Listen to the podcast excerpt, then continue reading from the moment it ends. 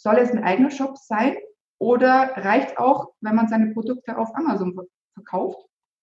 Wie du online genug Gewinn machst oder wie du optimal in den E-Commerce startest. Das und mehr zeigen wir dir hier im Commerce or Die Podcast. Mit freundlicher Unterstützung der HDI.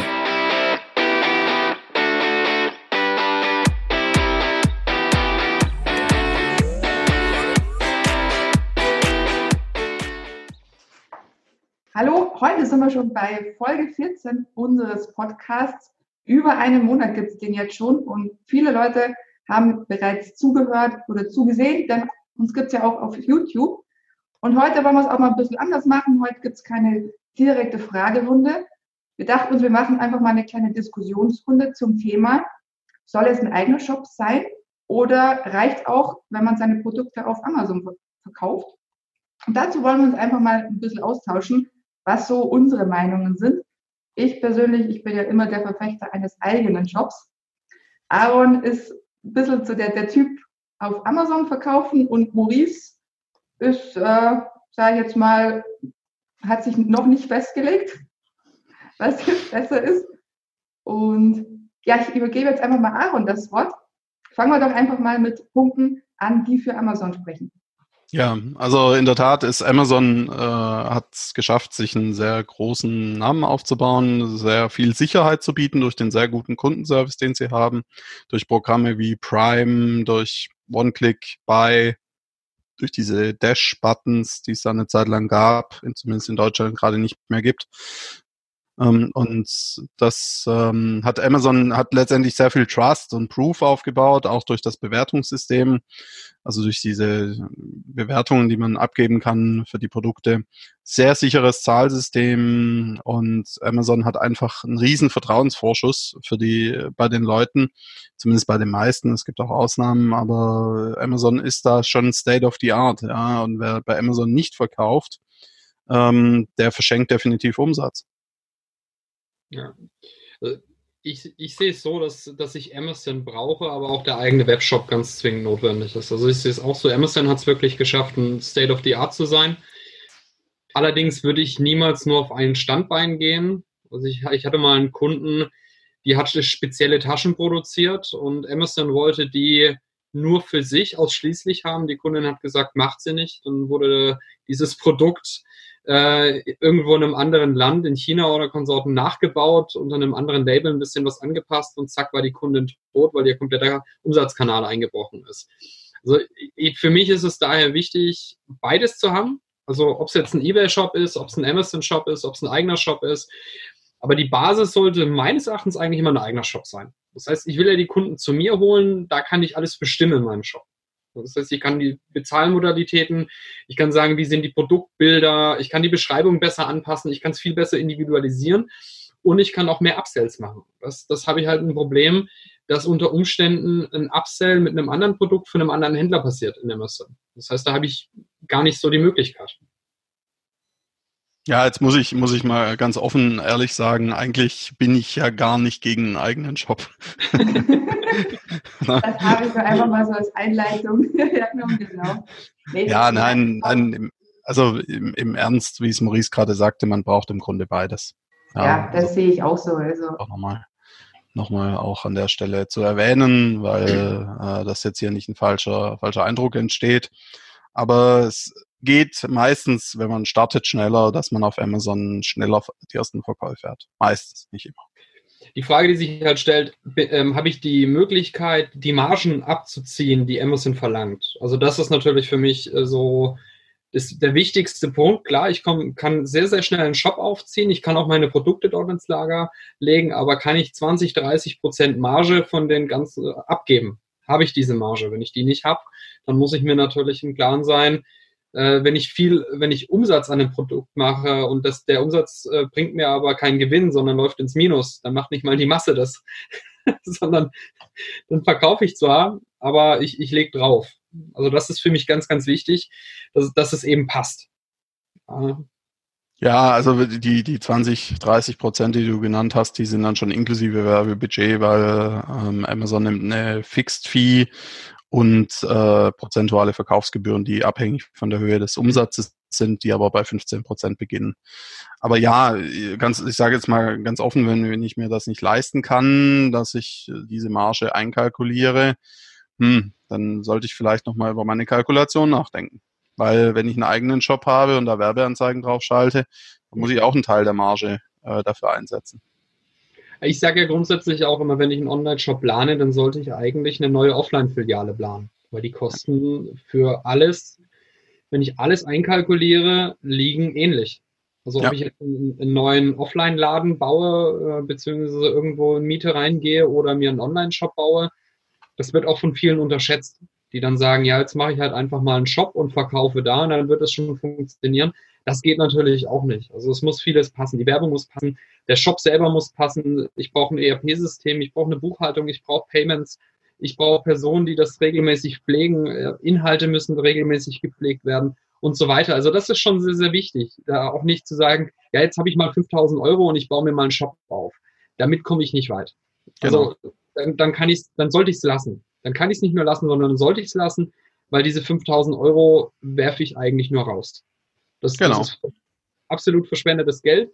Dann dieses Geld lieber wirklich in irgendwelche äh, Spenden für Not irgendwo äh, für den Urwald spenden oder sonstiges. Das macht definitiv mehr Sinn, als mir von diesem Geld einen, einen Online-Shop zu bauen.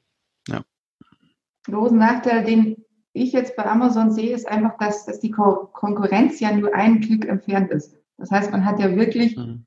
alle aus, aus, aus China und wo sie noch alle herkommen, wirklich oft sogar auf, auf der gleichen Seite. Dann wird da noch unten empfohlen, andere Kunden haben sich auch angesehen. Das heißt, man konkurriert ja wirklich extrem mit anderen Händlern. Und diesen Faktor hat man natürlich im eigenen Online-Shop nicht. Und da finde ich es eben auch wichtig, dass man sich das auch überlegt, ist man konkurrenzfähig, wenn man auf Amazon geht? Oder hat man jetzt ein neues Produkt? Denn man muss ja auch einkalkulieren, dass jemand dieses Produkt auch sieht und relativ schnell und vielleicht sogar noch günstiger nachbaut. Dieses Problem ja. hat im eigenen Online-Shop wieder eher weniger.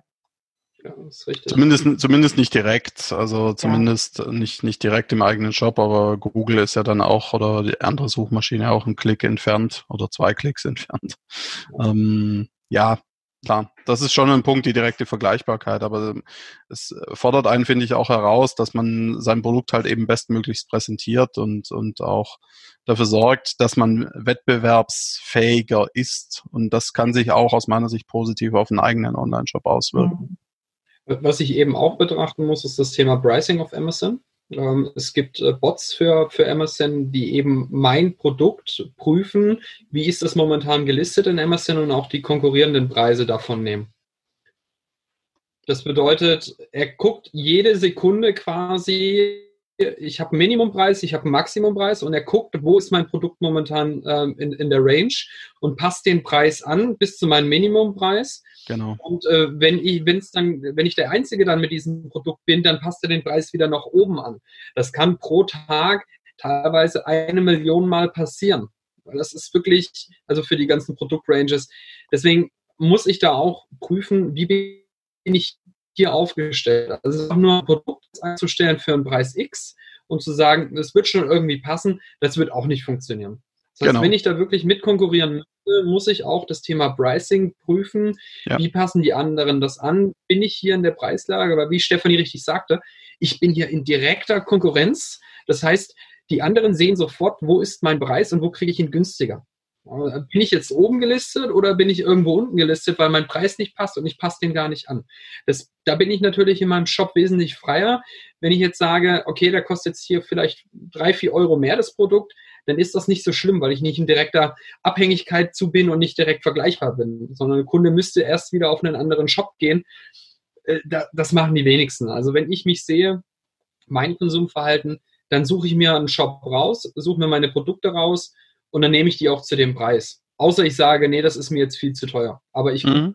auch mal, kriege ich das jetzt vielleicht zwei Euro irgendwo anders günstiger. Das ist mir die Suche ja. zu aufwendig für. Zum Thema ja. Vergleichbarkeit möchte ich jetzt auch noch sagen, wenn man auf Amazon verkauft, man braucht ja fast schon zwingend diesen Prime-Button. Ja. Man, man, sollte innerhalb ein bis zwei Tage wirklich das Ganze versenden oder auch liefern ja. können. Das soll auch wirklich beim Kunden ankommen. Ja. Und da haben dann doch manche Händler Schwierigkeiten, wenn sie jetzt nicht Versand durch Amazon wählen, dass, dass sie das Ganze auch einhalten.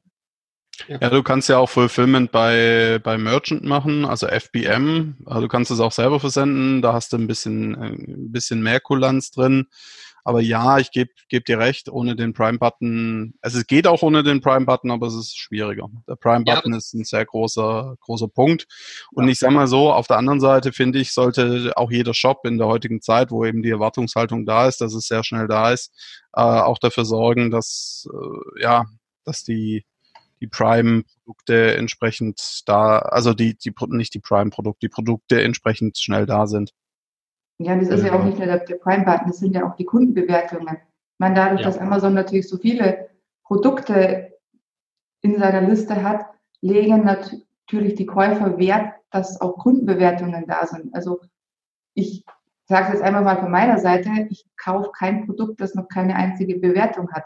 Weil ich mir ja. denke, na ja, wenn ich jetzt die Erste bin, weiß ich ja nicht, was auf mich zukommt. Aber ein Produkt, das vielleicht schon 2000 Bewertungen hat, ja. Ähm, da klicke ich eigentlich nur noch auf Kauf, und mir denke, naja, wenn dann schon so viele vier oder fünf Sterne abgegeben haben, kann es ja, ja, gar nicht schlecht sein.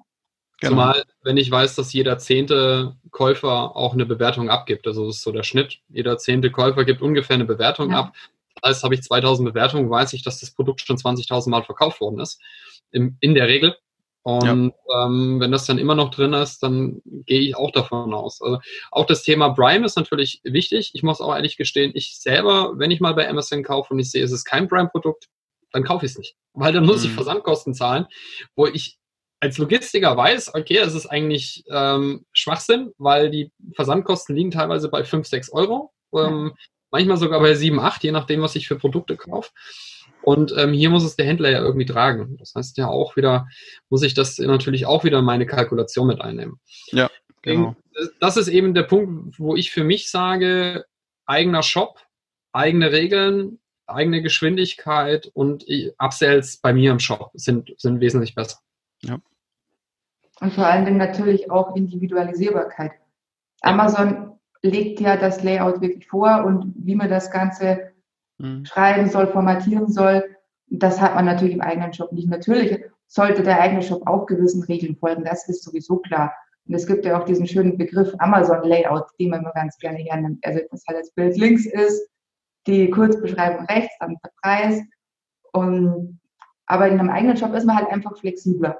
Ich meine, ich kann mir jetzt keinen mhm. Konfigurator in Amazon vorstellen. Wird es auch sicherlich nie geben. Hm. Es, es, gibt in der Tat schon die Möglichkeit, ähm, Produkte zu individualisieren, also mit einem eigenen Namen, Logo oder sonst was drauf. Das geht bei Amazon schon, aber das steckt in der Tat noch in den Kinderschuhen, da ja. hast du schon recht, ja. Ja, das kenne ich jetzt zum Beispiel, dass ich dann an den Händler eine E-Mail schreiben muss, was für eine äh, Personalisierung ich haben will. Das ja. ich dann auch immer ein bisschen umständlich. Ne? Ja, das, das, das lieber in dem, in dem eigenen. Das stimmt, ja.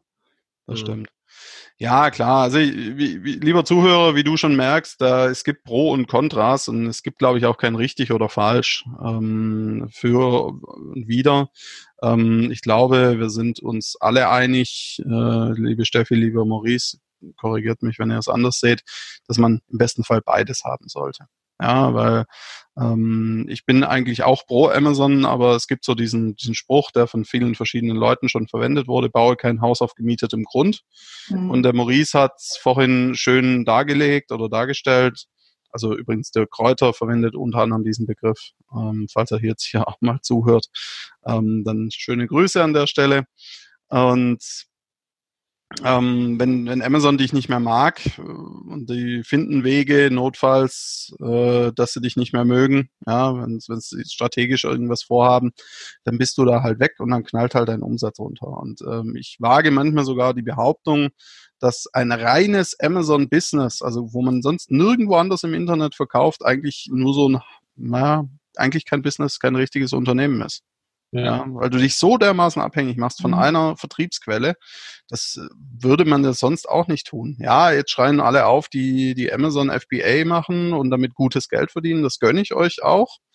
Ja, aber überlegt mal, wenn ihr da gutes Geld verdient, ob ihr nicht noch einen eigenen Job aufbauen könnt, noch Ebay oder sonstige Marktplätze, die da interessant sind, um einfach ein Stück weit Risikostreuung zu betreiben und äh, letztendlich auch in, in Zeiten, wo vielleicht mal mit Amazon was nicht so funktioniert, wie ihr euch wünscht, weiterhin gute Umsätze macht.